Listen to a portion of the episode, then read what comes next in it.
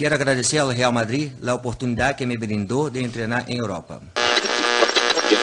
Tudo no madridismo é meio exagerado mesmo.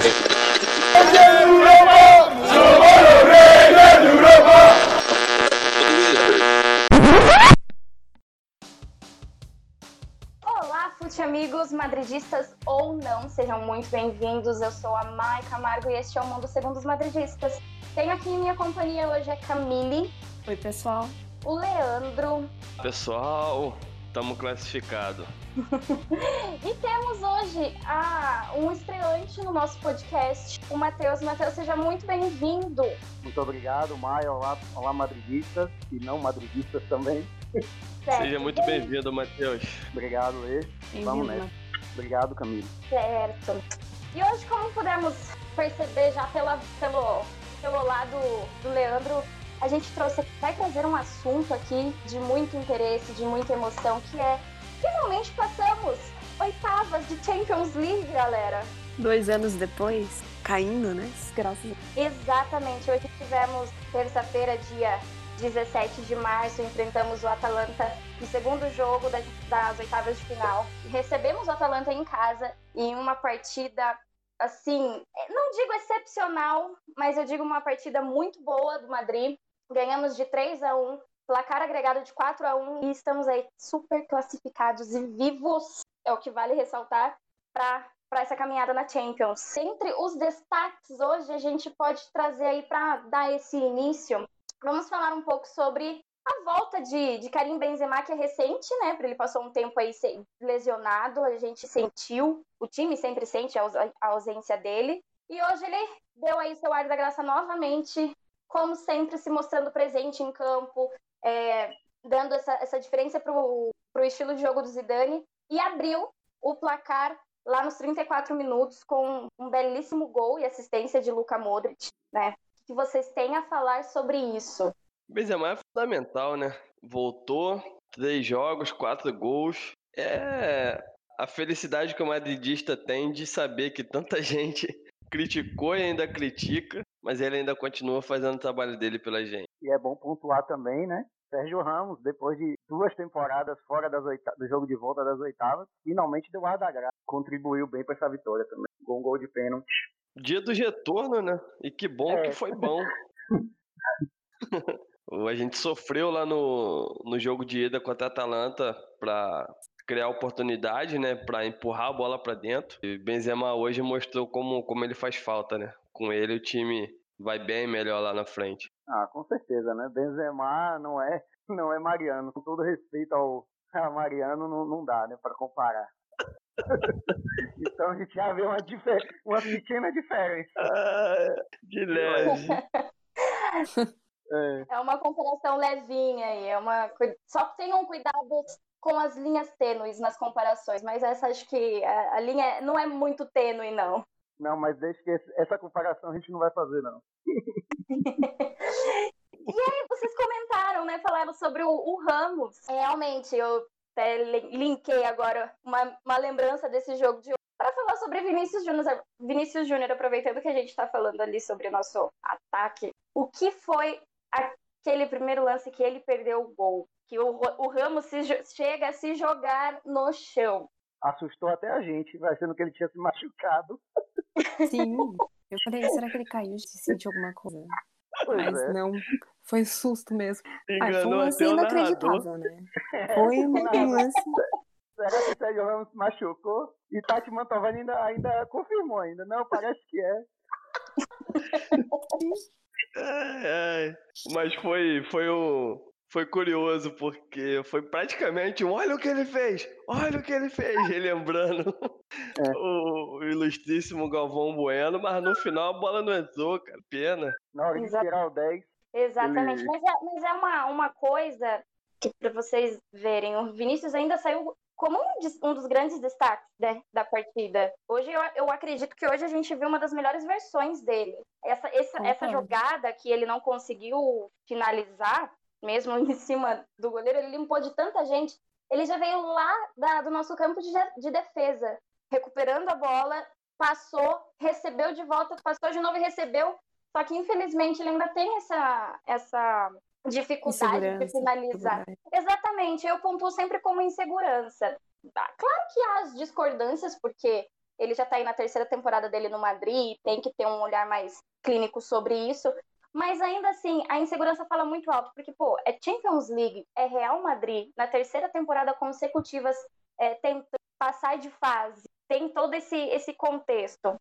A gente tem que pesar um pouco, sim, mas dar, dar uma maneirada, né? Eu acho que no caso dele, o que todo mundo esperava do Vinícius Júnior era um cara que fosse pra cima da marcação. né? O diferencial dele. É Exato. até um- uma comparação que o pessoal faz que eu acho meio injusta, porque o, o Rodrigo é um cara mais objetivo e o Vinícius é o cara que vai driblar, não é o cara que vai receber pra finalizar. E ele tem Isso feito tá- isso, né?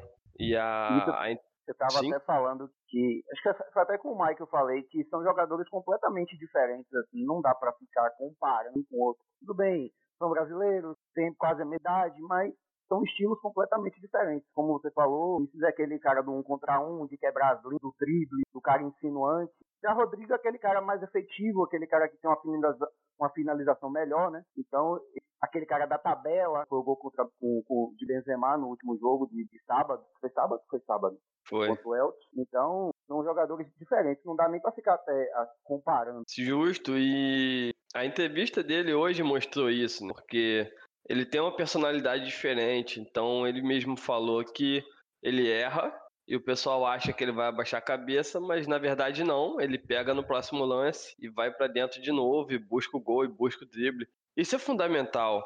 É, se a gente olhar no geral, ninguém está muito satisfeito com as atuações do Real Madrid. Então, acho que isso pesa um pouco pro Vinícius Júnior também. Mas ele tem feito o que se espera dele. E a questão da finalização, óbvio, é um problema, mas algo que pode ser resolvido, assim como o Valverde não está totalmente desenvolvido, assim como a gente tem os jogadores mais novos que precisam melhorar em alguns aspectos também.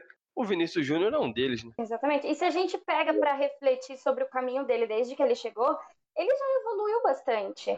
Ele chegou no Real Madrid em 2018, para aquela temporada que o time tinha chego a uma. Eu não uso a palavra decadência, mas é um decaimento natural, né? Depois de um tricampeonato, depois da saída de, de peças, né? Principalmente a do Cristiano e a saída do Zidane. Então ele pegou aquele time calejado e, E teve que assumir uma isso, e teve que assumir uma responsabilidade junto com o Benzema, que ele aos 18 anos, se eu não estiver enganada, ele estava com 18 anos. Ele não tinha mentalidade para isso ainda. Ele veio de, um, de uma temporada aqui no Brasil com o Flamengo que tinha um, um cenário completamente diferente. Então ele vai jogar no Real Madrid, que estava daquele jeito, vai encarar Champions League, vai La Liga, é, todo esse contexto pesa para o jogador. E aí, puxando para esse comparativo com o Rodrigo, que já chegou numa situa- situação um pouco melhor, tem que, tem que dar essa, essa, essa pausa aí e ver, e ver que um é diferente do outro, até mesmo por, por características. E o Vinícius, ele evoluiu. Ele tem tomado as decisões muito melhores hoje. Não é mais o mesmo garotinho, não é mais tão irresponsável em campo. Ele sabe onde se colocar. E só de, de, de perceber como ele chegou nesse momento ruim que você tá falando e assumiu até titularidade e jogou e não, não abaixou a cabeça para os erros, para os problemas, cara, só isso já mostra que ele tem um- uma preparação diferente. Pois é. E tipo assim, como a gente falou dessa temporada problemática de 18-19, né, que foi a saída de Zidane, saída de Cristiano, ele chegou lá e, e fizeram assim com ele, resolve aí, você e Benzema, porque lembremos, Modric não fez, não, não vinha de uma boa temporada, porque desgastou na Copa do Mundo e, e, e praticamente Tá cansado até bem. hoje, tá cansado até hoje, tá se de acordo recuperando com os especialistas. Eu Pois é. sabia que o Leandro ia trazer essa. Eu já estava É. só aguardando. Ah, mas mas é pra, dá pra entender, né? O cara jogou 18 prorrogações na Copa, pô. Pois é. Tony, Tá jogando Tony prorrogação também. até hoje. Até hoje. Pois é, Tony Cruz mesmo não, não fez a melhor temporada da vida, longe disso.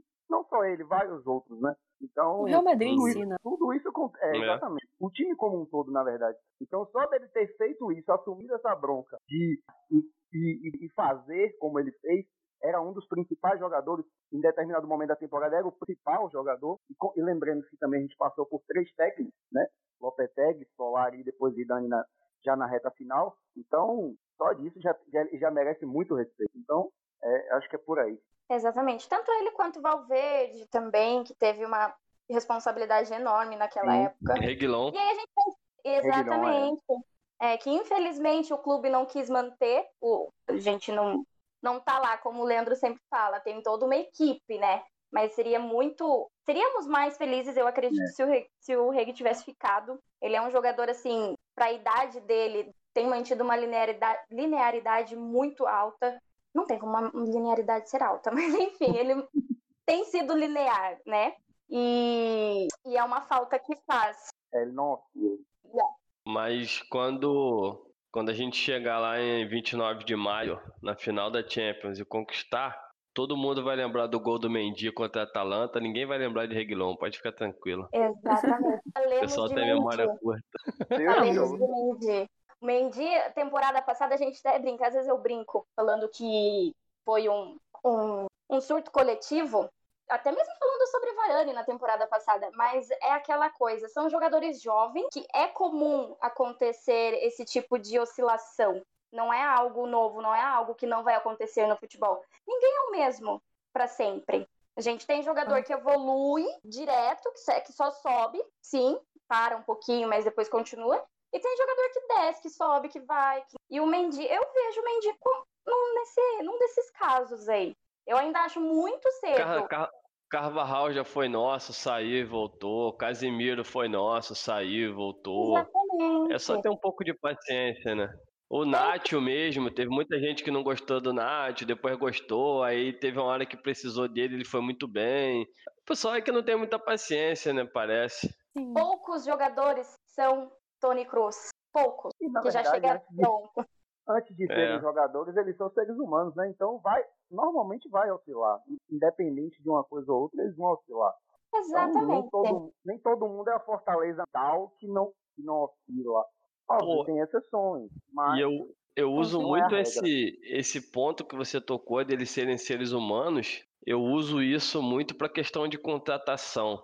Porque se o Real Madrid comprasse e vendesse o jogador na velocidade que a, que a torcida pede, ninguém Meu ia querer Deus. jogar no Real Madrid. Pois é, Porque- iam ser. É. Se você vê na temporada 18-19, todo mundo falou que o Modric não prestava. Aí o cara vende três Champions League, aí o time É. vende ele. Pô, se o time vende o Modric de uma hora pra outra assim, porque não presta, quem vai querer jogar num time desse? Imagina Só que- como está a Inter neste momento. É, Tá bem, né? Líder do campeonato italiano. é eu tá bem. comprar. Não, pera lá, calma. Imagina o cotovelo. Imagina Mas quem que claro, eu entendi o ponto. É, eles, têm, eles têm vida. Eu entendi. É. É isso, é Eu isso. entendi. Eu entendi. Realmente, realmente. Dá, dá, pra, É. dá pra fazer esse paralelo. ou não ter. Eis a, eis a questão. No caso deles, seria ter, né? Muito, mas nem É, sempre é possível. nem, sempre, nem, nem sempre o que a gente quer é possível, né? E aí, então, Justamente. já trazendo o Modric, hoje ele foi o, nessa parte, nesse segundo jogo, né? Da, contra a Atalanta, o Modric foi o, o homem do jogo, né? Man of the match. Com uma assistência. Foi uma assistência, foi uma assistência pro, ben, pro gol do Benzema, né? E outra Acho partida, mais uma, mais uma partida assim de classe, né? A gente teve aí hoje o, o, o, o Kroos, ele não foi tão bem como ele costuma a ser, mas mesmo assim ainda tivemos um meio-campo muito bom com, o- com o Valverde, com o, o Tony, o Modric, Mendy, Vasquez às vezes ali fazendo a linha de cinco, mas vale ressaltar que realmente o Luka Modric aos 35 anos não tem, não tem outro. Ah, o Modric hoje foi, foi muito bem. Inclusive porque ele conseguiu fechar o buraco que normalmente ele não fecha quando o Casimiro tá. é, ele conseguiu recuar bem ali com, com o Kroos e marcar, desarmar. Se eu não me engano, ele desarmou 13 bolas hoje, né? Quer dizer, Foi, foi uma coisa nesse ele foi, foi excepcional hoje. Normalmente, e eu acredito que até porque é, a gente enfrenta às vezes sem o Casimiro um time mais fraco, mas hoje, pelo jogo que era, o jogador tem aquele ânimo diferenciado. Então o Modric foi tudo que precisava ser hoje. Ele não, não só foi eleito o homem da Exatamente. partida lá no prêmio, Ó. como ele foi o homem do jogo no, nas estatísticas também, né? No, no, sofa, no SofaScore e no WhoScore. Ele foi, foi muito bem. Agora, o Kroos, ele não comprometeu, ele não falhou, mas eu achei ele um pouco perdido. Ele teve que correr um pouco mais do que o necessário, porque parece que ele estava sempre um passo atrás, sabe? Um pensamento atrás na hora de marcar e errando uns passes assim. Pô, é, o Kroos errar qualquer passe já é um absurdo, né? Mas também não é dizer que, que, que horrível que ele foi, não, não. Foi um, uma partida abaixo, como eu disse mais cedo, né? Normalmente o, o Kroos é atuação de excelência. Então quando o cara vai na média, a gente acha estranho. Sim. Ó, o Modric, ele teve 16 recuperações de bola hoje. 16 16, né? recuperações. E o quanto a essa, esse detalhe do, do Kroos, eu concordo. O que acontece muito. A gente sempre vê ele nessa linha meio perdido em campo, meio recuado, quando ele precisa cumprir a função aqui do Casemiro. Quando a gente tá sem o Casemiro. E eu acho um pouco incrível como, mesmo quando o Tony tá em campo, mas não tá tão bem quanto a gente tá acostumado a ver ele, como ele e o Modric ainda continuam dando certo. E a gente não sente tanto esse impacto. Claro que tem umas as partidas sortidas que às vezes acontece de realmente o meio-campo não, não dá certo. Mas a, a ligação entre o Tony e o Luca é tão, é tão boa que eles conseguem minimizar esse impacto. O que não estava Uhum. acontecendo né, nos últimos dois anos. Um pouco antes da, da pandemia acontecer, tinha, a gente via muitas faíscas, muitas, muitos choques dos dois em campo e não estava dando para jogar com eles, né? Tava impossível de jogar com os dois no campo. Tinha que ser sempre um com o Valverde ou outro com o Valverde e o Casemiro. Mas aí veio a pandemia, eles tiveram uma pausa, Zidane depois, quando retornou aos treinos, ele começou a colocar os dois para treinarem mais juntos. Foi uma coisa que eu reparei, assim, que eu achei incrível, porque não era tão comum a gente ver. E aí tá dando super certo agora. Modric, enfim, conseguiu descansar das férias por causa da, da, da Copa, né? Por causa da pandemia. Então ele aí sim passou a, a jogar bem. Eu acho que tem, tem a ver com isso também, né? Essa questão dele não conseguir jogar com o Kroos nessas duas, nesses dois últimos anos, eu acho que vai, que vai muito em contra disso, da questão do físico dele. Né? Eu acho que ele deu uma melhorada nessa questão, então acaba subindo de produção, fatalmente. E a questão de, de, de Kroos, é, é- é praticamente, acho que é, já é automático dele. Quando o Casimiro não joga, ele é sempre o cara que recua mais e começa a jogada. Né? Então, é, basicamente, ele, ele dá esse passo atrás, é, é praticamente normal para ele quando o Casemiro não está. Né? E, e a questão de Modric, dele, dele render bem hoje, eu acho também que pode ter sido também por questão do esquema. Né? Os três zagueiros devem ter, ajudou bastante na, na recomposição, na, na, na questão das retomadas. Sim. Até porque o Modric ele faz muita cobertura, né? Ele, você vê, ele tá cobrindo o campo inteiro normalmente. Então, com isso, dá uma aliviada pra ele. Ele consegue fazer o que ele faz de melhor, ser um playmaker. Então, E, e como, e como o Zidane colocou os três zagueiros e cinco no meio, ele, ele botou um time menos exposto né, do que o 4-3-3, aquele time mais aberto. Então, deu, tinha menos campo para ele cobrir, né?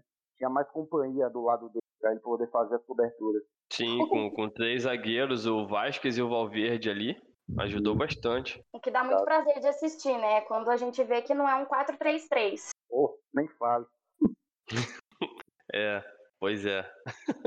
Apesar de que, quando, quando ataca, ataca parecido, né? É, Sim. porque, na verdade, os alas, eles, eles auxiliam, né? Então acabam virando quase pontas. Fácil. É. O próprio, Mas- o próprio Mendy também aparecendo bastante com o Vinícius ali. É, mas é bom um, um time se defendendo de uma forma diferente. Você falou do, do Vinícius e do. Você falou do Vinícius e do Mendy, Matheus.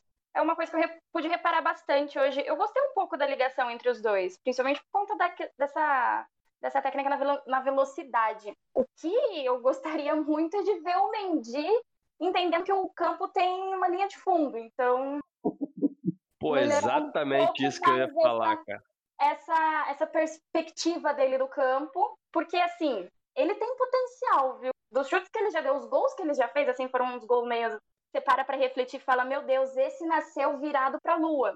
Mas ele tem, assim, no, no, no chute dele, ele tem qualidade pra desenvolver. É, eu Sim. também acho. É, até porque ele é uma fortaleza defensiva, né? Ele é um tanque quase. Exatamente. Então, Melhor definição. se, se ele, se ele, é, desenvolver essa parte ofensiva, aí ele vai ficar um, joga- um lateral bastante completo. Né? E Benzema também, auxiliando ali né, com, com o Vinícius também, fazendo tabela ali com ele também. A Ajudou dupla também. que a gente O gosta. Benzema tá no campo inteiro, né, praticamente. Quando você vê Benzema tá na, tá na nossa área de defesa, do nada ele já tá na, na área de ataque, no meio tá no meio campo. Então, E o ele Vinícius, tá eu, eu vejo que o Vinícius tirou muito isso do, do Benzema, viu?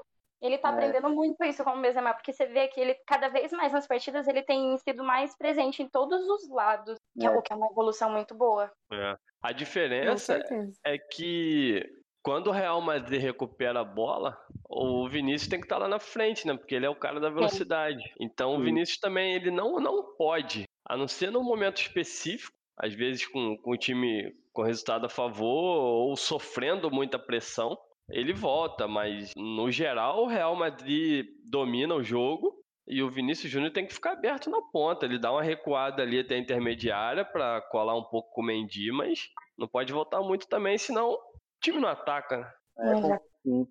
Tem que estar livre, né, pra puxar o contra-ataque. Sim, pois é. Então, de fato. E aí, a gente agora pode falar do VAR. O que vocês acharam do VAR hoje? Com a, a chamada rapidinha pro pênalti que eu. Mais uma vez, Sérgio Ramos cobra com toda a classe que ele possui. É, porque o pessoal fala que foi É. aquela. Que, que foi dúvida. Na verdade, o toque, se você- se a gente vê o lance, não foi na perna esquerda, que estava fora da área. Foi na perna direita, que já estava em cima da linha. Exatamente. Então, aí muita gente fala, ah, não foi pênalti, foi fora, não sei o quê, papapá. Porque Aí acaba Teve, ali você consegue ver que teve dois toques. Foi o primeiro fora, mas daí no segundo, Hum. que o jogador tá com o pé erguido, tem esse segundo toque e o, o Vinícius cai. que é o faltoso, que é o faltoso. né? Exatamente, porque tá dentro, tá um pouco, um pouco à frente da linha da entrada da área. Então, A atuação do VAR, nesse caso, ela é muito técnica, não, não tem muito o que falar, porque exato. houve o toque, então não há discussão de ter sido falta ou não. E é, É, não, engraçado, é um lance, não é um lance interpretativo. É, e o próprio Tolói, ele denuncia o toque. O Tolói aponta pra É. fora da área, dizendo assim, Uhum. toquei, mas foi lá fora. Foi fora. Então nem o. Tolói É reclama. É. Aí o que, que o VAR faz? O VAR dá o, o play, quando encosta no, no Vinícius Júnior, eles dão pause. Traça a linha e vê que tá além da linha da área. Inclusive na linha é dentro. Então é, uma, é, uma, uma- é uma questão matemática ali, não tem interpretação nem nada. É só um, uma Exato. linha você vê que tá mais pra lá do que pra cá. É um negócio que não, não tem muito o que fazer. Então Mas até por isso me- foi muito rápido. Se eu não me engano, o juiz, o juiz deu pênalti direto, não foi? Deu, o VAR foi chamado só pra checar, mas foi uma coisa bem rápida, Ah, nem, nem Ele deu apareceu. pênalti direto, não foi? Ah, Foi, foi. E o. E o VAR, ele, ele tem que participar, né? Porque é pênalti ele participa, mas, como eu disse, é uma questão técnica ali, não, não tem muito o que ver, rever, nem nada. Foi tranquilo. É só ver, tocou ou não. Tocou pênalti, não tocou, É. não é pênalti. Dentro da área, pronto. É, pênalti. É, e depois desse pênalti, aí o jogo meio que deu uma virada, né? O Atalanta começou a se, se lançar mais no, no ataque. Aí o Courtois trabalhou mais. E aí veio aquele gol do, do Muriel numa cobrança de falta. Acho que foi, foi, nos, foi aos 82 minutos que ele coloca aquela bola no ângulo, naquela. Passando por Foi. aquela barreira que eu fiquei tentando entender mais ou menos que pulo foi aquele. Se eles estavam querendo pular de verdade ou se tava ali só vou fazer uma média para cumprir os minutos de jogo. Só vou aqui fazer uma graça. É, É tipo isso. rolando até o Rodrigo ali no chão para dar uma, uma- deixar a pintura sobre, sobre tela, o óleo sobre tela mais apresentável. Todo É, mundo mas- com trava de tomar gol por debaixo da barreira. E- e- só que eu, eu achei que o, que o Courtois foi enganado, cara, pelo pessoal da barreira ali. Foi. Essa, É, essa a- barreira deu, deu uma prejudicada nele ali na defesa, porque, como eu disse, eles ficou nessa de vamos pular, não vamos pular, e ninguém pulou direito, eles deram tipo um, um impulsozinho assim e acabou que a bola passa assim pelo Varane Então, Eu, é- eu acho que o pior foi o pessoal do, do- da própria Atalanta, cara. Eles fizeram três malucos ali, saíram correndo do nada. Sim, Porque Pois onde é. a bola foi, o Courtois chega, pô. O Courtois chega. Só que ele demorou a sair porque do nada três malucos correndo pra dentro da área. Ele, cara, o que, que vai É isso, acontecer eu acho, aqui? que, eu acho que atrapalhou. Ele, ele acabou perdendo o tempo da bola. Aí Foi, ele foi. Já pulou, já era tarde. Aí ele É. ele chegou a triscar na E aí, bola. quando ele, ele chegou, ele chegou na bola, ele conseguiu, né, dar essa piscadinha, como o Matheus disse, mas a bola passou. Não podemos Uhum. chamar ele de mão de alface, porque além de sabermos o histórico do nosso goleiro, ele realmente Ah. teve, essa, teve essa questão aí que o o Leandro já comentou. O começo ali da falta já foi meio, meu Deus, o que tá acontecendo, né? Porque dá aquela tela azul. Eu acho que deu aquela tela azul em todo mundo. Acho que também foi justamente por isso que, o, que a barreira não pulou direito, porque deu essa tela azul de meu Deus, os três estão vindo correndo aqui, que eu- o que, eu faço? Né? Pois é. eu- Inclusive, eu nunca tinha visto isso. Eu pensei que ele ia tocar. Eu vi três caras correndo. Eu fiquei todo perdido também. Imagina o goleiro que estava lá no campo. Pô, ninguém É. entendeu nada. Tu vê que o Courtois só reage quando a bola passa da barreira, pô. Aí já era. Aí Foi um, foi um nozinho ali na, na cobrança da falta. Uma tela azul. Exatamente. É, foi muito engraçado o maluco correndo, cara. Bom, mas pelo menos É. foi um gol. Não, não adiantou de nada também, porque a Atalanta continuou um pouco mais. Continuou sendo passada, desorganizada, o que era uma coisa que ninguém.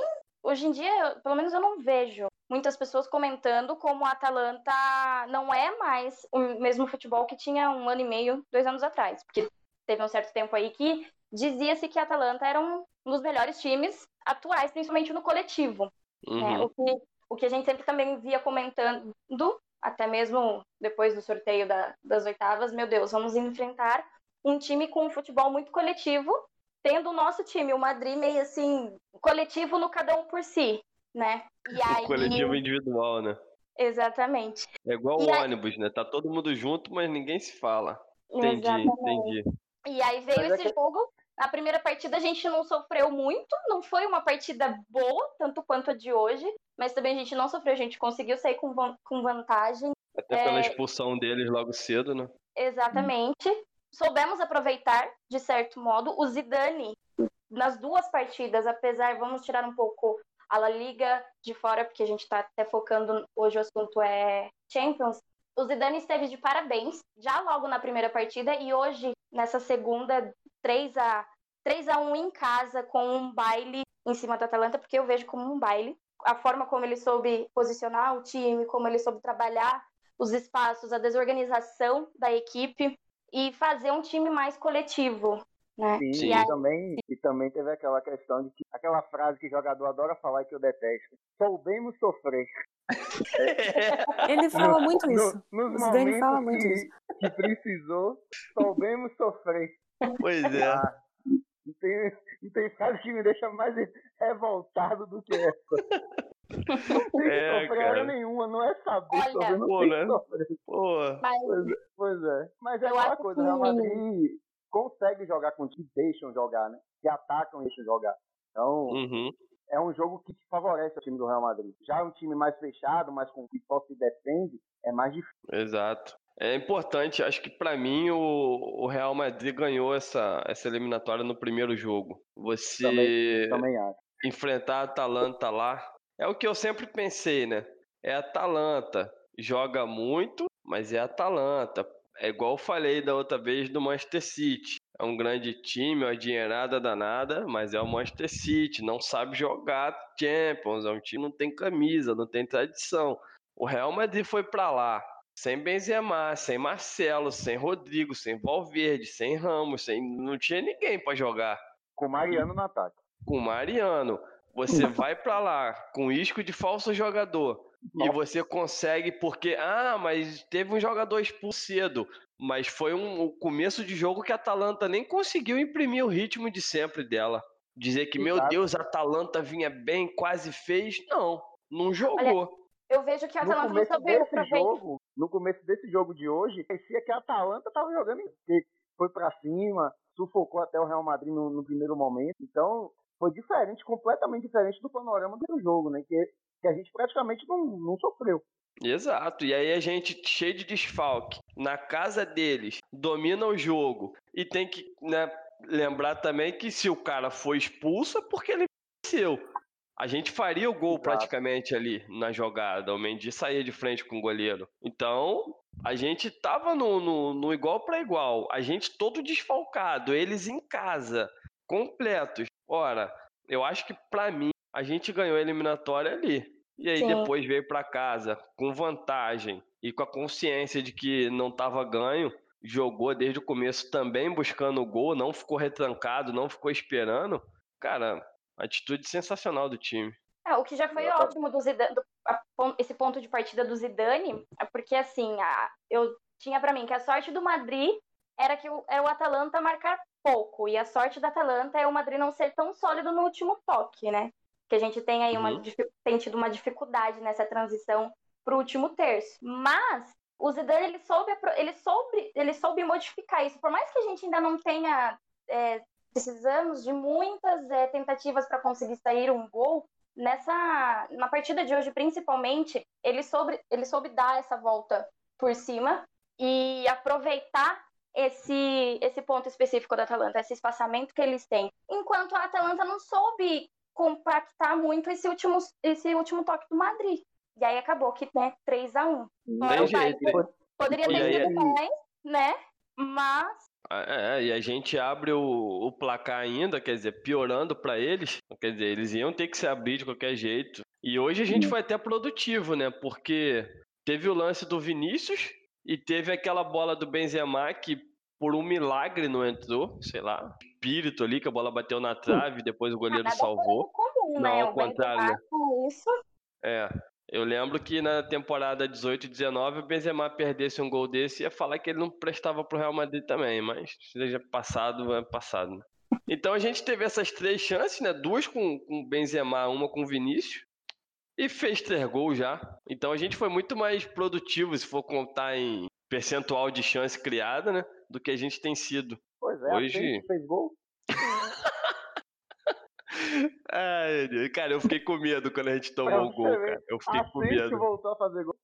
Pois é, com assistência do, do Vasco. Mas eu fiquei Foi com medo, eu falei, pronto, vai dar merda. vai Real Madrid vai paçocar no finalzinho, vai ficar sofrendo ali, vai tomar gol nos acréscimos, mas não deu nem Vai tempo de pensar empate, muito. Vai ser aquele Deus nos acuda. O melhor foi o Mauro Betti assist- do Lucas Zidane e Lucas Vasco. Nossa, eu ri nesse momento.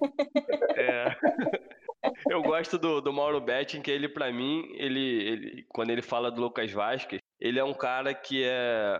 Ele, pra mim, é o cirúrgico dos comentaristas. Ele fala: o Lucas Vasquez não é isso tudo, mas é um cara que funciona muito bem no time, é muito prestativo, mas que às vezes o Zidane exagera na- nas escalações dele. Mas, cara, ele reconhece o valor que o Lucas Vasquez tem, diferente da maioria que acha que o Lucas Vasquez é um peso. Isso que me mata. Hum, Pô, ninguém acha o Lucas Vasquez um craque, né?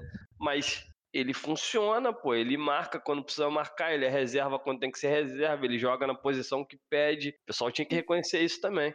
Eu não vou Luiz faz pontuar, tudo. é, exatamente. Eu não vou pontuar exatamente quais, mas posso dizer que existem partidas específicas, vocês até podem falar, que o Lucas Vasquez foi quem deu a. quem fez a diferença, vindo do banco ou já como titular. Eu acredito que até uns dois derbys atrás, o, o Vasquez, a gente ainda estava jogando no Bernabéu lotado. Acho que foi naquele. Foi naquele 1x0. A minha mente não vai me deixar recordar. Mas o Vasquez veio do banco e, e faz o quê? Ele muda a partida, porque ele tem esse valor. Ele, querendo ou não, são peças colocadas em campo que mudam alguma coisa, que ajudam em alguma coisa. Independente de serem mais individuais ou mais coletivos, sempre tem, dá essa diferença. A gente vê pelo Ascenso é. no, no- nesse primeiro El Clássico da temporada. Ele vinha de uma lesão, se recuperou, voltou, não voltou o mesmo que era, até porque a lesão que ele teve foi, foi grave, o tempo fora foi bastante, e voltar para um time que não tava tão, não tá tão alinhado é difícil, mas ainda assim consegue fazer a diferença nos jogos que entra. Não é mesmo jogador que a gente estava acostumado, mas ainda assim faz a diferença. Sem dúvida, pô, sem dúvida. E pra quem gosta, tirando quem fez gol hoje, foi o Sérgio Ramos e o Benzema, o, o Lucas Vasquez foi a segunda maior nota do, do SofaScore. Ficou atrás só do Modric. Sempre Ou seja, defendi. o pessoal, o pessoal gosta de ficar puxando número, estatística, nota, que não sei o Pois quê. É, é, Tá exatamente. aí, tá aí, eu vou reconhecer. E agora, vamos falar Oitava de final contra a Atalanta. Atalanta que tem lá o, o Gozens, né? Que é o lateral esquerdo deles. O maluco que todo mundo elogia pra caramba. O que fez? O que fez Gozens, né? O pessoal tem que saber olhar, tem que saber olhar. Aí você É, pega aqui as, esta- as esta- estatísticas. Por que, que a gente não fala, então, do, do Modric com as estatísticas? Nossa, se fosse levar estatísticas em consideração, Modric ia ser o pior jogador do mundo. Tá vendo? Pois é. Então, é, Porque é, são todo mundo só leva em consideração a gols, assistências e blé, blé, e não, não, não vê o impacto que ele tem no jogo, né?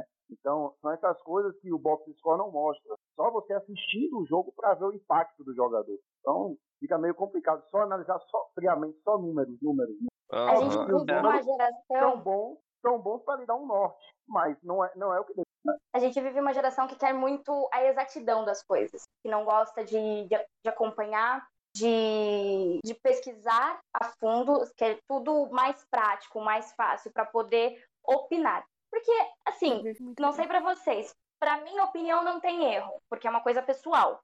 Mas existe um, um fundamento quando você vai opinar. Então, quando você vai dar uma opinião, você tem que ter toda uma base daquilo que você tá falando. E hoje em dia, a gente vive essa geração que, que não quer, não pesquisa, não busca, acredita que a opinião tá tão certa que não tenta entender o outro ponto. E aí o que fazem? Fazem das estatísticas tudo. Só que é aquela famosa frase: estatísticas são como biquínis. Benzema é um que sofre também com, essa questão.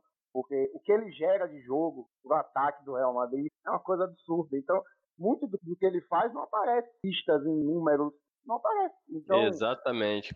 aí você vai dizer que ele não, não fez uma boa partida, aí às- vezes você passa enganado, entendeu? Uhum. Percebido quando você só pega os, os números e olha. Pra falar, ah, Benzema deu dois chutes no gol, não fez gol nenhum, não fez uma boa partida. Mas quando você vai assistir o jogo, o que ele gerou de, de, de, de contra-ataque, de, de ataque, de, de passe, de tabela, Posicionamento, de fechar o espaço, de marcar o Exato. zagueiro. exato. Então, não dá pra só ser só número, só número. É, exatamente. Agora, reforçando que ninguém aqui tá dizendo que o Lucas Vasquez é um craque, né? Só tá dizendo que o cara é, é funcional. O cara é Ele tá ali funcional. por uma razão, né? Claro que não É. é, o melhor jogador do time, não é uma lenda, não é um jogador que, que tá sempre agradando realmente, mas ainda assim ele tá ali por uma razão. Pois é. Então, acho, acho um bom reserva, um bom quebra-galho. Mas É a mesma coisa que o Esse, né? Marco. Eu não abriria a mão do Marco. essa questão de, de, de levar ele num patamar, de tipo, analisar como, ele, como se ele fosse, tivesse a qualidade para ser um titular absoluto do Real Madrid, aí realmente não dá. Né? Então, são essas é. análises que têm que ser feitas. Agora, você pensa. Lucas usar, Lucas usar Vasquez, ele como reserva ou como titular. Também tem isso, é. Lucas Vasquez é um ponta direita, correto? correto. Joga às vezes de meia direita e às vezes de Lateral direito. lateral direito. Se fosse olhar o que o pessoal do Twitter fala, a, gale- a galerinha exacerbada lá, eles iam pedir um ponta direita de 100 milhões, de 120 milhões, ia pedir um Marré. Mas que jogador hoje em dia que pode ser um ponta direita de fato muito bom, mas que jogador aceitaria ser reserva, ser substituído, jogar na meia, jogar na lateral? Aí a Exatamente. galera não Exatamente, eu entende acho que que isso é uma das mai- maiores virtudes do Vasquez. Ele sabe esperar, ele vai e faz, lógico, dentro das possibilidades, mas uma peça perfeita para ele nos momentos que a gente mais precisa ele tá ali. Tanto ele quanto o Nath. Eu acho que são dois jogadores que às vezes são muito injustiçados, porque a- Uhum. alguns torcedores acabam não reconhecendo isso, sabe? Eles literalmente vestem e defendem o escudo com, com um amor que é incrível, de verdade. assim. eu sou muito fã desses dois, nesses dois quesitos. Exato. Alivismo puro. Cara, que zagueiro ia aceitar ser a carreira toda tapa-buraco? A quarta opção. A quarta opção. Fala pra mim, que zagueiro ia aceitar Exatamente. isso? Nenhum, zagueiro nenhum ia aceitar isso. Pois Aí, é, o, o próprio Isco. Olha o Isco, cara. Ah, mas que é jogador, né? Mas aí Ah, você mas coloca o cara lá, não- o cara aceita. narcisista, né? A gente já sabe É, que ele Isco, a é gente tá precisando- narcisista. A gente tá precisando compor o meio campo aqui. Tem como tu entrar hoje? Parece a gente caçando gente pra pelada sábado. Pô, o maluco não vão poder ter uma festa, tá, tá à toa aí. Entra aqui porque o Casimiro não joga. E agora a gente tá precisando de um, de, um, de um, ponta porque a gente não tem meia esquerda. Tá machucado o Vinícius Razar. Tem como tu jogar isso? Ô, tá tão precisando de um falso 9 aqui. Tu joga? Jogo. Cara, que jogador ia aceitar isso? E os caras estão lá de Exato. bom grado. E eles são Ainda que que estão acham. Pois é. Aí os E caras agora- acham que a gente pode ficar pagando 100, 120 milhões e qualquer jogador pra. Cara, não dá. Eu não, não entendo muito onde que chega o pensamento do pessoal, não. Concordo Mas... plenamente. E quando falo em Vasco, eu gosto de lembrar também a, a parte da, da temporada 17 e 18, em que Zidane soube potencializar bastante o uso dele. Né? Ele entrando do, do banco, entrando bem nos jogos. Lembremos do jogo do PSG no, no Santiago Bernabéu, que ele entra junto com o Asensio e muda o jogo. né? É. Muda o jogo.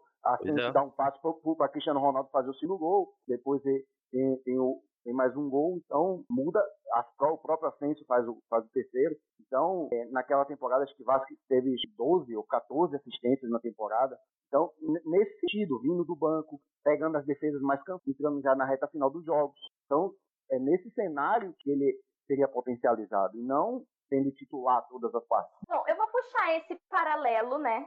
Aproveitando sobre a torcida, viver pedindo contratações de jogadores pela comoção do momento, né? Pelo momento que eles estão vivendo. Isso com relação a jovens. Recentemente a gente vê nomes como é, Haaland, Mbappé. Mbappé que já faz um tempinho que, te- que é ligado com, com o Madrid nessa questão de interesse de contratação. Tá nesse negócio de vem ou não vem, é, tá negociando, eu quero, o time quer, torcedor, o jogador, mas ao mesmo tempo tá essa, essa novela que tem sido nos- nas últimas três temporadas. E a gente tem outros nomes como o Haaland, como o Barella que surgiu eh, recentemente. Eu não acompanho o Barella. Você, o, o o Leandro e o Matheus podem até falar melhor sobre eles, porque acompanham mais outras ligas. E tem essa questão que o Leandro sempre pontua, que é quanto ao momento, né? Essa emoção de analisar um jogador, ver da onde ele tá vindo, né? O- o principal. Qual a liga, qual o time, o que ele faz, qual é a ca- a característica dele em campo, porque não é simplesmente você chegar para um jogador e contratar ele, pagar de 50 milhões para cima num jogador que pode chegar no seu time e não, não ter o mesmo efeito, porque a sua liga é diferente. Isso, no caso, na, no Real Madrid, a gente teve com o Jovic recentemente. Né? Ele veio da Bundesliga, fez uma boa atuação e veio para o time, não deu certo por vários pontos, e é é um assunto bem delicado de se tratar. E teve toda essa comoção por parte da torcida. Para mim, eu- de- dentre todos os nomes que têm surgido, o Haaland é o jogador que talvez se encaixaria mais, porque por mais que ele seja jovem, ele ainda se mantém um pouco linear nesse, nessa evolução dele. Diferente, diferente um pouco do Mbappé, que ainda é um jogador. Ele, ele não, não estou dizendo que ele é um jogador ruim, pelo amor de Deus. O Mbappé é um garoto muito bom. Mas ele ainda tem questões, por exemplo, iguais a- do Vinícius. Para mim, seria um jogador um, um Vinícius 2.0 no, no time. E eu queria saber de vocês, um a um, começando pela Camille, de todos os nomes que estamos vendo rodar por aí, que jogador você contrataria? Investiria pesado. Lembrando, Camille, que a gente falou recentemente com o Rodrigo Capello, no nosso último podcast, sobre essa questão dessa essa Sim. gestão geral, não só financeira, separando a prática do, da gestão do clube. Sim, então acho que dentre os nomes que estão circulando por aí, eu acho que um que mais se encaixa naquilo que o Real Madrid se propõe, até pelos jogadores que já tem no elenco, eu acho que seria o Haaland, né, que viria para contribuir ali mais com Benzema, com tudo aquilo que o time já, já vem oferecendo. Eu acho que nesse, nesse atual momento do Real Madrid, Haaland seria a peça certa. O Mbappé, talvez agora, nem até pelo preço também, que ele vai Exatamente. custar muito, muito aos cofres. É um investimento que a gente tem que parar um pouco para pensar se não tem outro nome no mercado que possa ge- não Suprir. gerar o mesmo, não gerar o mesmo porque nenhum jogador é igual, nenhum, talvez as características em questões de técnica sejam semelhantes, mas ninguém, mas ninguém é igual, ninguém entrega o mesmo em campo, porque até porque o, o futebol é coletivo, Sim. muito mais coletivo do que individual. E é por Pelo isso que eu não, que eu não vejo o Haaland e Mbappé vindo na mesma janela, porque eu acho que o Florentino não vai fazer esse alto investimento no momento que a gente está agora, lembrando que a gente ainda está vivendo um momento pandêmico, Não se sabe ao certo quando é que vai poder voltar a ter torcida em estádio. Então, quando é que o Real Madrid vai poder voltar com a sua receita normal. Por isso, eu não vejo isso acontecendo agora. Talvez nem o Haaland. Pela, tirando essa, essa parte mais clínica dessa questão de gestão, Matheus, quem você traria, então? Olha. Não na- precisa ser nenhum dos três que eu citei, porque são, tem outros nomes também de jogadores por aí, jovens. Esse, esse é o ponto. Quem você Mas traria? analisa- analisando o que a gente, o time hoje mais precisa, né, que o pessoal, a, a própria mídia amplamente, que é o que falta ao Real Madrid, que é um cara mais gols, né? né? Não que Benzema não esteja fazendo, não é isso, está fazendo. Além da só que aquele killer sempre foi dito desde que Cristiano Ronaldo saiu, que é o que o Real Madrid, né? Então, ne- nessa fio, eu vejo o Haaland sendo a melhor opção, né? Óbvio que vai ter que ajustar um pouco a questão do estilo de jogo para jogar junto com o Benzema, né? Porque simplesmente não dá para chegar e colocar Benzema por tudo que ele vem fazendo no banco de reservas, não, não tem lógica. né? Então eles teriam que são dois, apesar de Benzema ser um cara bem mais técnico que Cristiano Ronaldo, apesar dele jogar centralizado, ele fez essa, essa tarefa muito bem de abrir de servir Cristiano Ronaldo por muitos anos, né? Então pode pode ser que dê uma dupla certa com o Haaland, né? Pode ser uma uma casadinha muito boa para a gente. Então eu acho que Haaland seria a melhor opção. Pra você, Leandro, pra você eu vou, vou fazer a junção dos, dos dois tópicos. Com a emoção e sem a, a, a emoção. Eu sou. Eu, pra falar, pô, jogar no Real Madrid é igual jogar em sessão. Você não chega no Real Madrid só porque você é bom você joga. Você tem que ter entorno, você tem que ter mentalidade. Então eu não sei se se a gente contrataria um jovem desse, ainda mais pelo valor que eles estão valendo, pela situação que a gente está vivendo, se ainda gastando com estádio, e valeria a pena. Eu, sinceramente, eu estudaria para tentar, tentar trazer alguém que seja no, no custo-benefício melhor possível. E no meu ponto de vista precisa hoje, teria que ser alguém já estabelecido. Não dá pra gente apostar. Tem que ser alguém que. É claro que pode chegar um cara já com 28, 29 anos e o cara fracassar também no Real Madrid, mas eu traria alguém com essa idade. É, infelizmente, seria um desses caras seria um azar a gente. Eu dei risada Mas- justamente porque eu lembrei dele. Exato. Então eu traria alguém, Ai, alguém Aquela que velha fosse. alfinetada. Eden Hazard é. Ai, o cara tá perdido. Pois é. Mas eu traria sim alguém que já tivesse estabelecido. É claro que o Mbappé pode vir a se tornar um um jogador fenomenal, assim como o Haaland. Mas se fosse para dar. jovens, né, Lê? Pois é, e já estão valendo muito. O que eu sempre questiono da dire- da diretoria do Real Madrid é isso. Por que ninguém viu o Mbappé lá no Mônaco? Por que, que ninguém viu o Haaland na Noruega? Pô, sabe, lá na Áustria. O próprio Zoboslai, que saiu agora do Leipzig para aumentar o, o valor dele. Por que ninguém foi atrás desse moleque quando ele tava lá ainda, no Salzburg? Sabe, demora muito para ver os caras. Ou não confia, aí fica deixando o cara jogar em outro se estabelecer. Aí quebra a cara, igual fez com o Jovi. O maluco jogou lá e, como o Matheus falou, na Alemanha é muito fácil fazer. O cara fez uns gols lá, beleza, traz o cara. Então é muito complicado. É, E o, pró- e o próprio Haaland foi custou 20 milhões ao Borussia, né? Vindo É. do Salzburg. Aí, ó. Então, É, é ver o quanto Ah, ele aí- vale não hoje. quanto ele vale. Não vai sair por Então, menos de aí a 100. gente- se, a gente Não, sai por menos de 100. Não É. sai. Aí E eu, já tem jovens que já não foram baratos pra gente, já não foi barato comprar o, o Vinícius. Eu E não Rodrigo, acho que foi. Rodrigo também não foi. Só que o Rodrigo, diferente do Vinícius, isso é uma comparação que eu faço. Eu, eu digo normalmente que é difícil, que é meio tênue você comparar os dois. Mas em questão de mentalidade, o Rodrigo ele teve um preparo melhor. Porque ele viu de- daqui como que o time estava lá. Ele teve um tempo para ele se preparar.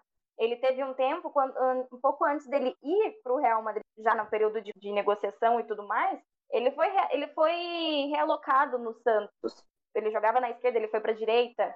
Então, ele teve todo. Ele teve um suporte diferente do Vinícius, que já chegou lá direto no, na hora do vamos ver. E, e a gente tem essa questão com os jovens, como o Andro falou. Por que, que não viram antes? Viram os jovens que já estão no Real Madrid não, são, não estão sendo totalmente trabalhados. Vinícius, Rodrigo, Asensio, nem tanto.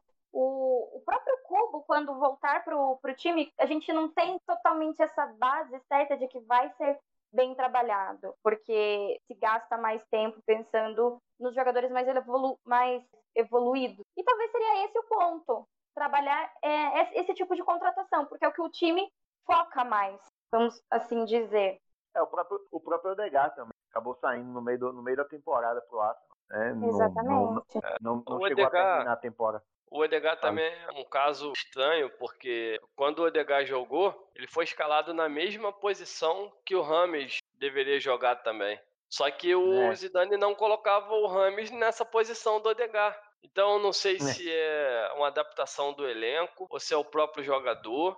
Aí eu, é a hora que não sabe o que passa. A gente não É. sabe o que, que eles estão conversando. Mas, bom, pra bom ou pra ruim foi muito estranho. O Odegaard também, como eu disse, na Holanda é muito fácil jogar. Eu falava isso. Ele veio pra Real Sociedade, jogou bem, veio pro Madrid. E aí? O que, que acontece ali? É falta de espaço? É o elenco que não tá adaptado a jogar em outra ação?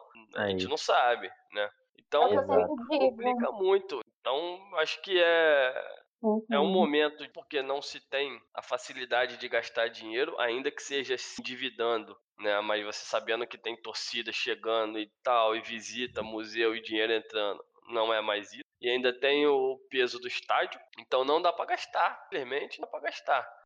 Agora, beleza, vamos esquecer essas coisas todas e falar um nome. Eu não viria de Haaland, de Mbappé. É, eu acho, cara, são nomes que eu acho que bom, vai, vai gerar polêmica, mas só três jogadores eu traria pro Real Madrid. Com a esperança de que, assim, esse cara pode mudar o patamar do time. É. São só três. Pode, Manda lá. cho- pode chorar, pode reclamar. O choro é livre, até- hoje é livre. Eu até imagino. É. Um, um é o Neymar. Sim. Já É, fa- o que já se falou de Neymar no Real Madrid já esgotou o assunto. Então, beleza. Mas pra mim é o Neymar. Entendemos. É uma Sim. coisa que a gente não precisa prolongar, porque a gente sabe que as pessoas podem até comentar, "Ai, mas ele tem um É. histórico com o Barcelona, isso e aquilo. Cara, é o Neymar. Beleza, é. beleza. Vai ter gente que vai lembrar do Kaikai, disso, daquilo, beleza. A gente tá aqui pra conversar. Eu acho que era o Neymar. O segundo, só que aí vai entrar naquele ponto que eu tava, a gente tava falando com o Matheus. Vai ter que mudar, vai ter que adaptar o esquema daqui, Benzema pra lá, Vinícius sai, não Mas eu acho que é um cara que, se o problema do Real Madrid é fazer gol, eu acho que um cara que resolveria nosso problema era o Harry Kane. Pode Sim. chorar também, pode. Pra mim é um cara que tem cabeça pra jogar, pra chegar num time grande e não sofrer. Isso pra mim é fundamental no Real Madrid. E tem futebol, futebol pra... E o terceiro que eu acho que é o menos polêmico, todo mundo vai vai concordar, que é o De Bruyne. Pra mim o De Bruyne seria um Sim. cara fundamental, principalmente por a gente estar perdendo o Modric já pra idade, né? Eu sou suspeita pra falar, porque o De Bruyne, ele tem muito... Eu vejo ele um, um cross da nova geração. Então, ver ele trabalhando, entrando no lugar do, do Modric, seria muito Pois interessante. é.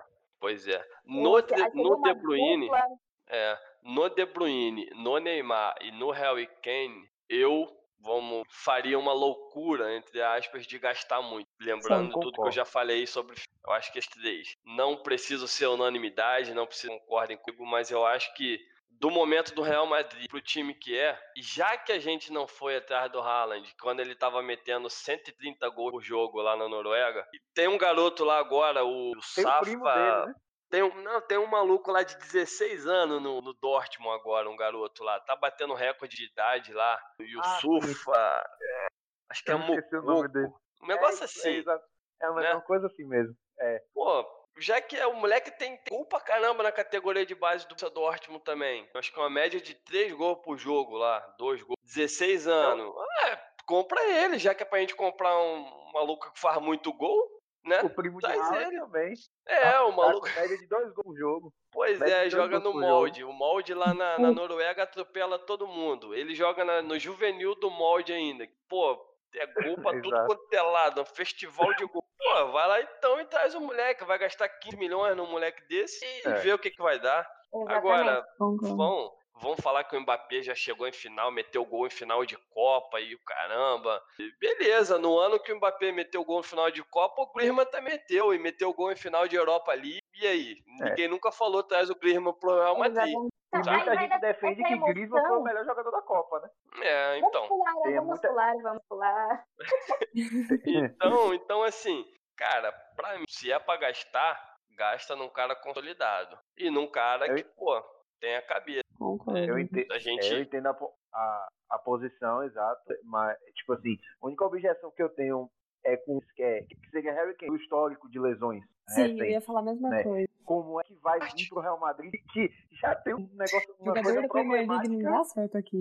é, uma coisa Exatamente. problemática com lesões. Aí- né? Aí você toca num ponto que eu sempre levanto. Pra mim, a Espanha é mais difícil de jogar do que a Inglaterra. Vão dizer você que não, vão espernear, Pra espernear. Mas eu já É. vi o Harry Kane.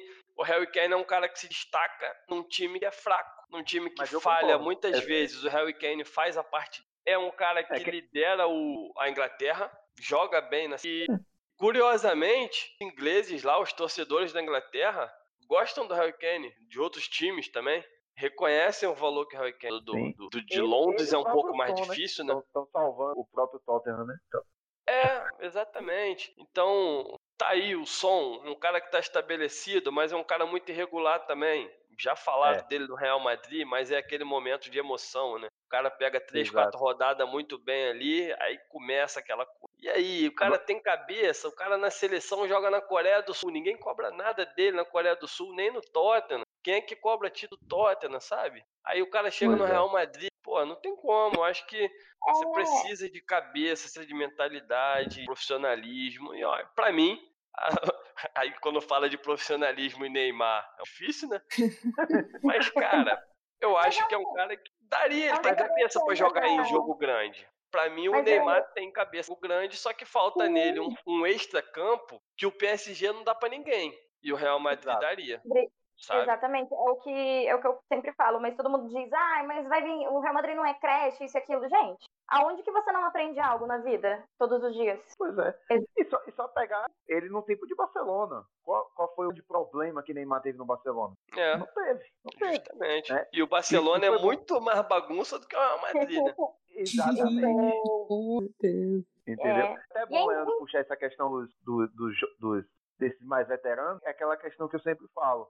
Tem que estar alinhada a diretoria com o corpo técnico, porque parece um está indo em uma direção e o outro vai num sentido. O treinador mais é, querendo apostar em jogadores mais experimentados e, e a direção mais procurando jovens, né?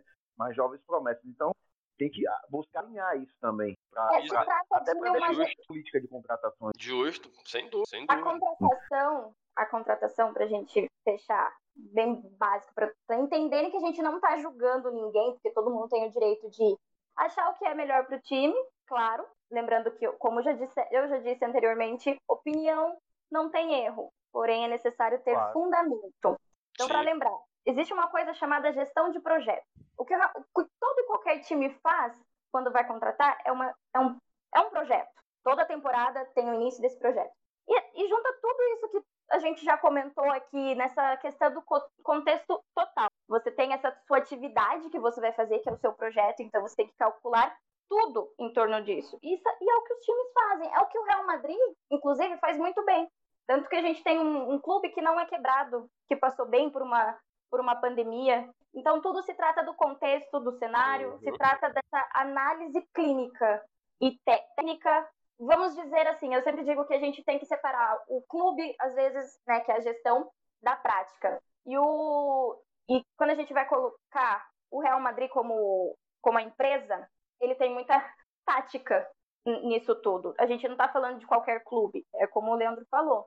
Jogar no Real Madrid é basicamente você jogar numa seleção. Então tem que ter todo esse tato. Por isso a gente vê, vai ver, vai continuar vendo, isso não é novo, não é, não é nada novo sob o sol. A gente vê jogar torcedores pedindo fulano de tal porque tá no hype, porque tem essa comoção e não ser atendido. Vai ser comum a gente ver gastar bastante dinheiro em um jogador. É, é tudo comum, faz tudo parte do esporte. Sim. E, E pô, pra e, é- e óbvio que o Mbappé é um moleque que parece ser diferenciado. É óbvio isso. O Haaland, então, o moleque tá voando, mete gol pra caramba em Champions. Os nomes que falam aí, Camavinga, Barella. Cara, beleza, pode ser. Mas não é assim, né? Não é, nem no FIFA você pode sair contratando qualquer um mais. Exato. eu costumo dizer, até mesmo aqui em casa com os meus primos, meus tios, que eles jogam. O povo hoje em dia joga muito FIFA e pouco PES. É, né? É uma Porque verdade. o PES é aquela coisa, é um pouco menos. É um pezinho mais no chão do, da realidade. E, e, e aí dá isso, né? Dá É. isso. Sim. Ó, Chegou lá, chegou um cara lá, um petroleiro desse aí, um shake. Ó, Real Madrid, duzentão tu comprar alguém. Ah, meu irmão, beleza. Aí, vai- aí Vai lá, é, Foi balde. que eles fizeram com o Barcelona? olha, É. Eu acho que se, se eu for, Agora- se chegasse um break no, no Madrid, eu falaria, tá, não, vamos primeiro ali reformular, trocar de o corpo médico da, da Sanita, vamos trocar de, de, de distrito médico. Vamos primeiro nesse passo. Depois a gente Vamos renovar a Sanita. é, porque, ó, a gente tem aqui, ó, vamos caminhar aqui pro, pro final. A gente tem o Benzema, por exemplo. Imagina, gente, perdeu o Benzema por, por lesão, às vésperas de, de treinos de Champions, um jogo super importante para sair da sair dessa, dessa energia ruim de, de, de parar nas oitavas. Pô, é, é sacanagem. Já temos, já tínhamos todo um, um time lesionado. Não temos mais Isco Benzema por tá com o dedo- lesão e, e por Benzema tá com o dedo quebrado desde, desde mas 2019. isso, o dedo do Benzema é uma, é uma opção dele também, porque é Não, necessário sim, cirurgia eu e ele sei. não quer ficar o tempo É. fora, né? Então, É, eu falei, eu sei, eu falei brincando. A gente tem um, eu não sei, não, não vou saber dire- dizer com exatidão agora, mas temos um histórico muito alto de lesões por de lesões musculares. Vou citar o Marcelo. Em 2018, 2019, ele teve acho que três lesões musculares seguidas, com um curto espaço de tempo de recuperação. Então, assim, são pontos que também tem que ser trabalhado. E aí eu faria isso. Vem um cheque, vamos investir ali no DM primeiro. A gente já tem um elenco bom em teoria. Só precisa que eles, que eles estejam querendo jogar futebol e não participar de um Grey's Anatomy. Isso, que o, o Hazard ele já tá sendo o Derek, né? Da 11 temporada, só falta a Meredith. Ele. Ó, cuidado, porque. O... Ó, gente, atenção, spoiler pra quem nunca assistiu Grey's Anatomy. O Derek morre? Ó, Vamos com calma. imagina enterrando morrer lá em Valdebebas. Mas é. Então, e aí a gente tem o Benzema. Eu vou jogar pra vocês agora um- uma coisa muito interessante que aconteceu hoje. Duas coisas, na verdade. Vou começar por Sérgio Ramos. Sérgio Ramos ultrapassou Ronaldo Fenômeno nas- em, em número de gols na artilharia. Eu não estou enganada. Pra quem gosta de estatística, eu contrataria o Sérgio Ramos pro ataque em vez do Ronaldo. Centroavante. E sabe o que é interessante? O Sérgio Ramos, todo mundo sabe que o Sérgio Ramos tem o Ronaldo como um de seus ídolos, né? Então, é interessante. A quem não tem é porque tá- tem de caráter. Tá morto por dentro. e aí a gente tem o Benzema, que chegou à marca de 70 gols, né? Na. Champions. Sim. E está a ponto. Ele precisa de apenas um, ultra... um gol, não, dois gols, tá certo. Ele precisa de dois gols para ultrapassar Raul e se tornar o segundo artil... maior artilheiro do Real Madrid na Champions League. O que leva ele também para o terceiro lugar de maior artilheiro da história da competição, ao lado do Lewandowski. Chega, dói o peito se o Raul tá ultrapassado assim. Mas aí a gente para e pensa. Chegou um determinado momento que a gente achava que, não, que, não, que ninguém ia Não ultrapassar. ia chegar, né? É, Exatamente. cara, exatamente. Aí veio E o Messi gente- Cristiano, passou de passagem. E agora E tem gente alcançando ele. E ainda tem gente que fala que o Madrid, Benzema. tem gente que fala que o Raul não era nada. Pois é. É a geração que eu já falei mais cedo, né? E eu, por exemplo, se for falar de Raul, eu não gosto de opinar porque eu não tive o. pre- Eu não acompanhei, então eu não vou falar. Eu não vou opinar a fundo, além do que eu vejo em estatística. E não vou bater numa tecla falando que ele é melhor que Fulano, ou que Fulano é melhor que ele, por conta só de números, porque eu não vi ele jogar afinco. Eu não tive esse, esse tempo. Diferente do Benzema. O Benzema eu posso dizer que anos atrás eu nunca diria. É, eu não tive, infelizmente. Mas eu posso falar do Benzema que anos atrás, cadê as pessoas que criticavam ele? Que diziam que ele não tinha, não tinha cacife, Exato. né? Né? Pois é, é, é- é aí que a gente vai percebendo. Inclusive, a gente vai percebendo também o monte de hype que já teve esse jogador. Que a torcida ficou, vem, vem, vem. E hoje os caras estão catando latinha por aí no Chelsea da vida, no Eintracht Frankfurt. Estão por aí, estão jogados por aí. Na, mas em algum momento jogaram bem, fizeram uma temporada boa. Meu Deus, tá bom ter calma, né? Pois é. Com Arthur do Grêmio era. Ó, Agora tá podem Agora tá. Como eu, eu disse mais cedo, vocês que acompanham mais podem falar melhor. O Chelsea, por exemplo, nessa transição da, da temporada 19-20 para 2021, muito se falou do Chelsea. Muito. Pronto. Por- muito por conta também de que era um jogador que veio Exatamente. da Bundesliga. O Então- Werner, e o, né? e o Werner. o Werner Exato. do... Onde é tá? Onde- Eu é falei, ele eu falei está? muito. Eu falei muito Né? quando eu dizia, gente, vamos com calma, porque o, o Werner, por exemplo, entrou estilo de jogador Vinícius Júnior. E muita gente, E não, pe- tinha que contratar o Real pessoal Madrid. tá botando os dois no Real Madrid, não, porque que eliminar, Exatamente. velho. Então, Exatamente. Então, assim, vai são, ver, são questões que a gente tem que dar uma olhada. O caso do Chelsea era esse, podia dar muito certo, com certeza, mas assim, podia ter o resultado que tá tendo até um pouco pior, né? Eu só, E- só vou deixar uma ressalva aqui com relação ao Chelsea. Essa é uma das melhores semanas do Chelsea nos anos, sabe? Os caras estão inspirados, energia positiva aqui, porque amanhã eles Amanhã. enfrentam o Atlético, então... é, Olha, gente, estamos gravando no dia espero, 17 espero, espero que os de. jogadores estejam 16. dormindo bem, 16. estejam alimentados. É, É. porque já passou da meia-noite, a gente tá gravando aí no conteúdo. isso. Vai sair É. depois do, do a gente tá aqui mandando energia positiva, claro, pro nosso Eu- colega. É. Chelsea, Grande claro, que Chelsea, nunca cri... O nosso parceiro Queremos. Exatamente. E trazendo já essa questão de amanhã tem jogos, né? Tem Atlético e Chelsea. Ai, Quem vocês de lado. vai? Confronto disputado amanhã, Bayern e Lazio. Nossa, muito pesado, Super hein? equilibrado. Final. Super equilibrado. Finalzaça. Temos, então, trazendo de novo essa questão do, do Benzema para linkar outra coisa. A gente tem aí ele com dois gols para bater uma, um número aí, recorde, e fazer história, continuar fazendo história. E o Real Madrid, ele não perde uma eliminatória de soma de duas partidas, na soma de duas. Uma eliminatória europeia com Sérgio Ramos em campo desde 2015. Olha o reflexo. Infelizmente ele não tava nas últimas. Infelizmente. Uma, ele, uma ele, ele teve que, né, se ausentar aí pra gravar um documentário, tinha um outro compromisso. Pra aparecer no, no material. É, ai, uma um outro compromisso aí, ele achou que. Ele, ele acordou assim no dia, falou. Teve a reuniãozinha dele lá, básica com o pessoal dele, falou: Olha, cara, eu acho que assim, você vai ter que ver aí, ó. Porque não dá, a gente vai precisar de você nesse compromisso aí. Você vai ter que estar lá na arquibancada. É. Vai ter que ser filmado. É, você vai ter que tentar, arquibancada. tem, tenta aí tua carreira de ator um pouco pra depois, né? Vai que quando você terminar, se aposentar, consegue alguma coisa lá, na, lá em Hollywood. Vamos tentar. Vai ver. A esposa, já é acostumada, é, a esposa já é acostumada com câmeras, vamos começar a familiarizar mais esse negócio aí. E a outra também ele não pôde, né? Mas daí deu uma relevada no- nos compromissos. E a gente chegou nessa temporada. Finalmente conseguimos passar. Estamos felizes com certeza, porque, pô, é o nosso time, é o nosso Real Madrid. com não certeza. tem como não comemorar. E eu quero saber de vocês, um a um. Qual time vocês querem? Camille, qual time você acha que a gente vai. Pensando na sorte que o Real Madrid tem, qual time a gente vai pegar? Pensando que na sorte que a gente tem? Pensando na sorte que a gente tem. ah, e daí a gente vai pegar. Não, não vou falar porque vai é, é zica. Vamos evitar.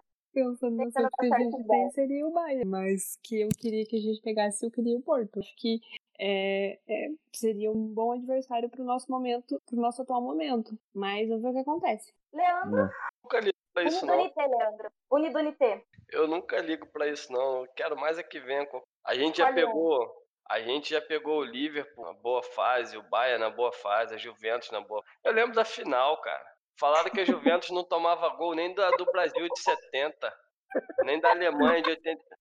Falaram que aquela Juventus não tomava gol, a gente meteu foi quatro nos caras, vou ligar pra time. Eu não, não ligo mais. Errado tá. Né, ultimamente a gente costuma pegar o PSG. É, Não. Esquecido. Ah, pode ser o Borussia também, time que eu vejo que a gente de vez em quando passa, sei lá. Mas né? eu não ligo, não. É, Eu, eu, chut- eu, eu chutaria o Borussia. Mas é sorteio, né, gente? Se tiver bola É. quente mesmo, e daqui 100 anos vão revelar que a bola era quente. Pela Mas-. Reza a lenda que tem bolinhas calientes. É, pois é. Mas. E você, Matheus? Quem você quer Assim. pegar? Assim, analisando dos, dos plantéis, dos elencos, o Porto é o time mais intenso, mais fraco, né? Mas como eles jogam um futebol mais, mais forte defensivamente, é complicado pra gente. Em é um tese e em que, prática também. Se quiser, o Porto é o mais fraco de todos aí. Não precisa ser. Sim, como é que é? Não, não, mas peraí. Esqueci o nome da passou palavra. mas assim, assim, a questão do, do estilo de jogo dele, né? O jogo mais defensivo pra gente pode ser um pouco pior. Não, é um Então- jogo ruim mesmo. Os caras não conseguem atacar. Os caras estão perdendo o campeonato português pro Agora- esporte. Agora, uma, uma outra opção seria, seria o próprio Borussia, né? Apesar de Haaland, seria uma boa opção também, porque eles estão com a zaga não muito forte, né? E é um time que deixa jogar também. Então, cai naquela É. questão da Atalanta, que a gente acabou de eliminar. Né? É o Real um Madrid time gosta que. de, de time que deixa. De, de- né? Então, Nosso que meio deixa campo o gosta. Que deixa É. espaço. Então, pode ser uma boa no meu Borussia. Mas, Sim. como o Camille falou aí, como a nossa sorte que a gente tem, a gente vai pegar o Bayern. É, eu, eu, se eu pudesse escolher, escolher, eu escolheria o caminho inteiro. E aí tanto faz a fase. Eu pegaria Uhum. o Bayern, o Manchester. Por mim, eu ia pelos três, assim, igual um trator. Agora, é sorteio, né? Fazer o quê? É sorteio, contamos com a No- sorte. Na, na, na temporada do que foi assim, não foi? A gente pegou o PSG, aí pegou Juventus. Aí o Não, Bayern, Juventus não. o pegou o Juventus. Juventus, Atlético e depois o, a Juventus na final, né? Então Isso. foi um, uma, uma, Não. um confronto é. mais um caminho mais ou Tá menos, mais ou menos lembrando. parecido. Essa É. final com a Juve foi a nossa final mais tranquila, né? Porque a gente tempo Exato. normal. E Sim. foi que a gente Foi. que disseram que a gente não ia fazer gol. Que a Juventus Exatamente. tomar gol de não sei, há não sei quanto tempo. Já tinha tomado, sei lá, Ai, dois aí gols. Cristiano Ronaldo falou assim, hold my beer. Ai, É. Segura o poodle. Segura meu poodle. vai ver por isso que ele foi pra lá. Trauma da Juventus. Então, É, foi lá tentar, tentar fazer Dois alguma coisa. seguida eliminando ele. Uma na Então, final e outra agora a na, gente na tem, quarta. né? A gente lembra desses pontos. Vamos- Pra gente encerrar, assim, porque somos pessoas de bom coração, né? Lembrar que, às vezes, pode ser que não, como a gente diz, não, como eu digo na, na abertura, madridistas ou não madridistas, qual, Uhum. resumo em uma palavra de, de encorajamento, de uma, boa, uma palavra para manter o, o nosso torcedor rival, assim, naquele up, porque a gente tem bom coração, como eu digo. Barcelona, deixem um recado pro, pro torcedor culé. Bom sofá pena. pra vocês. Aproveitem e desfrutem. da gente brilhando na Champions. Que pena. Só isso que eu tenho a dizer. Pensem pelo lado. Pensem pelo lado positivo. Dessa vez não foi pra Roma com gol do Manolas. É. Não foi um 8 a 2 Exatamente. É. Poderia, poderia ter Tem sido jogo único. Ah, eu prefiro tomar Um 8 jogo do Bayern do que 3 da Roma com gol do Manolas, cara. Na moral. tomar quatro com, com dois gols de Origui também. Pode acontecer. É, pois é, olha isso. Pode acontecer, né? Ou 3 a 0 da. Juventus com, com gols de. Pode ter, ter pra todos os gols. E pro, pros nossos queridos colegas da, da nossa querida Yu. Porque é Nada bom, né, pessoal, gente? pessoal.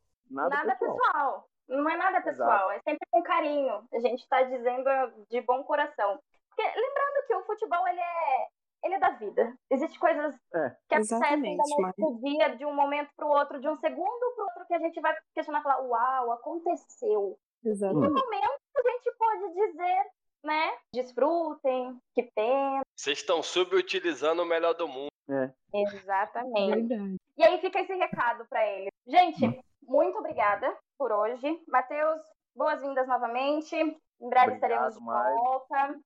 Eu acredito que esse episódio ficou um pouco longo, mas acho que vai valer a pena. A gente deixou bastante. Informação Apesar, é, apesar de, de o objetivo do Roder é sempre trazer bastante clubismo, a gente conseguiu entregar umas informações bem legais. Eu, eu espero que todo mundo saiba, saiba absorver. Obrigado, Camille. É sempre um prazer estar com vocês aqui. Até o próximo episódio. Obrigada. Falou, gente. O prazer é todo de E obrigada, Matheus. Obrigado, Mai. Obrigado. Muito bom. E até o próximo episódio. É isso, galera. Até o próximo. Tchau, tchau, fute amigos.